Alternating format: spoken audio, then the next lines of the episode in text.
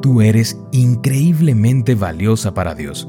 Por eso, cada mañana, descubre los secretos de vivir una vida de abundancia emocional, sin, miedos, ni cadenas. Hoy es 3 de noviembre. Hola, hola, ¿cómo estás? Muy buenos días. Bienvenida a nuestro devocional para damas. Hoy con el título El tronco en tu ojo. Leo en Mateo capítulo 7, versículo 3. ¿Y por qué te preocupas por la astilla en el ojo de tu amigo cuando tú tienes un tronco en el tuyo? Convivir con una persona con espíritu crítico es una tortura. Sus palabras gotean continuamente en nuestros oídos. Plic, plic, ploc. Es fácil llenarse de ira y pensar que no hay nada que podamos hacer. Si confrontamos a esa persona, generalmente recibimos más críticas. No tendría que criticarte tanto si fueras más responsable, si recordaras hacer las cosas sin que te lo pidiera cien veces. ¿Qué podemos hacer? La respuesta es sencilla y a la vez compleja. Podemos orar, pero no de la manera en que generalmente lo hacemos. Sí, sin lugar a dudas debemos orar para que Dios cambie el espíritu de la persona crítica y la llene de gratitud. Oremos por esto continuamente. Sin embargo, también debemos orar por la viga en nuestro propio ojo. Cuando veas el pecado de otra persona, en lugar de usar esta información para corregirla, úsala para humillarte a ti mismo y para descubrir la viga en tu propio ojo, escribe Paul Miller.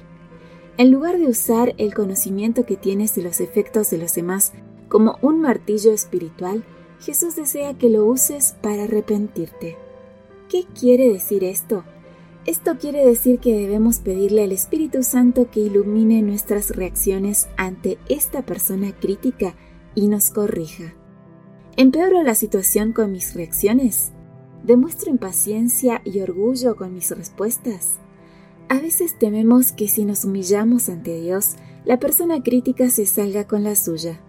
Sin embargo, la realidad es que nuestras reacciones naturales no solo no resuelven el problema, sino que lo empeoran. Si en vez de demandar y reaccionar dependemos de Dios, su Espíritu hará lo que nosotras no podemos hacer y nos transformará a nosotras y a la otra persona.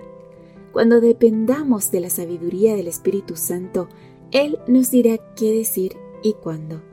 Con muchísimas menos palabras veremos mayores resultados. Obviamente, no podemos hacer esto solas. Solo el Espíritu Santo puede lograrlo.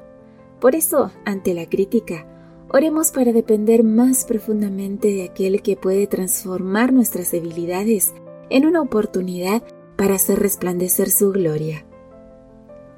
Señor, las personas criticonas me exasperan.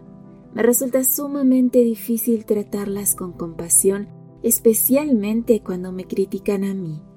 Sin embargo, mis reacciones demuestran que yo tengo serios problemas de orgullo e impaciencia. Ayúdame, quiero depender continuamente de ti. Transfórmame y santifícame con tu espíritu, lléname de humildad para responder con sabiduría ante la crítica. Amén.